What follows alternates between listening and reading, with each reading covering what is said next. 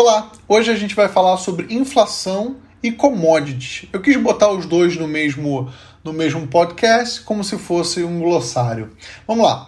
O que, que é inflação? O que, que é a taxa de inflação? Apresentada em percentuais, demonstra o quanto ficou mais cara ou mais barata uma cesta de produtos em um país ou uma região durante um período definido de tempo. É um importante conceito que precisamos ter em mente, já que ela é responsável por comer a nossa renda ao longo dos anos, visto que a reposição de renda-salário dificilmente acompanha a sua evolução. Quando falamos de investimentos, para analisarmos se ele é realmente vantajoso, se o, se o investimento é vantajoso, a gente sempre precisa diminuir a inflação do rendimento bruto e do rendimento líquido, né? Fora o imposto de renda. Já que, novamente, a inflação come parte de tudo que você ganhou. Então, a gente vai dar o exemplo aqui simples de algumas instituições que fazem esse controle de inflação e que também possuem índices de inflação. A gente tem o IBGE, a gente tem a FGV também falando sobre inflação. O que, que eles fazem? Eles pegam uma cesta de produtos, sei lá, 20, 30, 40 produtos ou muito mais, 100 produtos. Eu não tenho esse número exatamente, mas isso pode ser consultado na internet facilmente. Uh, e eles acompanham esses preços desses mesmos produtos ao longo do ano, ao longo dos anos.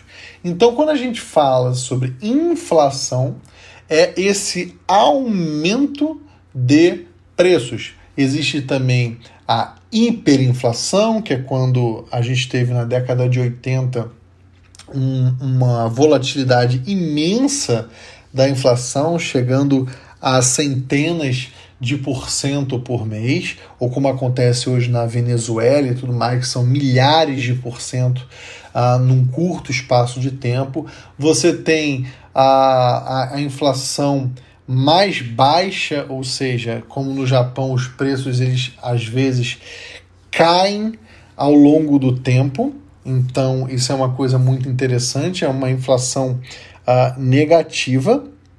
Então Uh, vale comprar hoje alguma coisa sabendo que amanhã vai estar mais barato? Não, isso também é um problema para a economia. Então, quando a gente fala de taxa de inflação, a gente está falando de um conceito que pode diminuir o preço de determinados produtos, pode manter-se uh, igual ou também pode ser uma inflação positiva que a gente vai ter uh, sempre um aumento gradativo ou não do preço dos produtos. E também tem hiperinflação, que é quando o problema já está muito agressivo, o preço das coisas sobe uh, vertiginosamente. E tem alguns índices que vocês devem acompanhar nos noticiários, como IPCA, você tem também o IGPM, INPC e tudo mais, que são índices que medem cestas de produtos diferentes.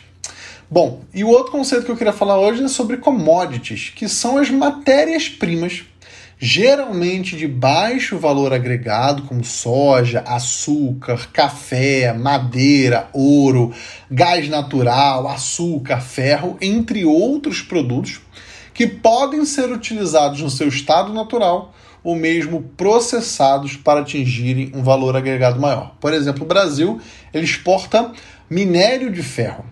E o minério de ferro, quando chega em outros países, como a China, pode se transformar em aço.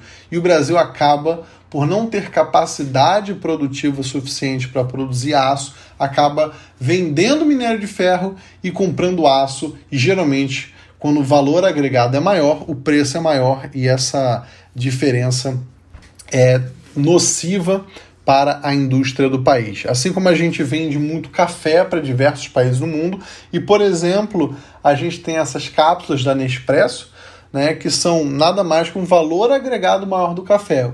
Pega-se sacas e sacas de café em natura e transforma-se num produto de altíssimo valor agregado que custa no preço final para o consumidor entre 2 a 3 reais, mais ou menos, e você vendeu o, o, o, o relativo a 2 ou 3 reais em café são sacas e sacas para serem transformados em 20 miligramas de pó de café. É isso. Hoje a gente falou sobre inflação e commodities. Até o próximo podcast. Tchau, tchau.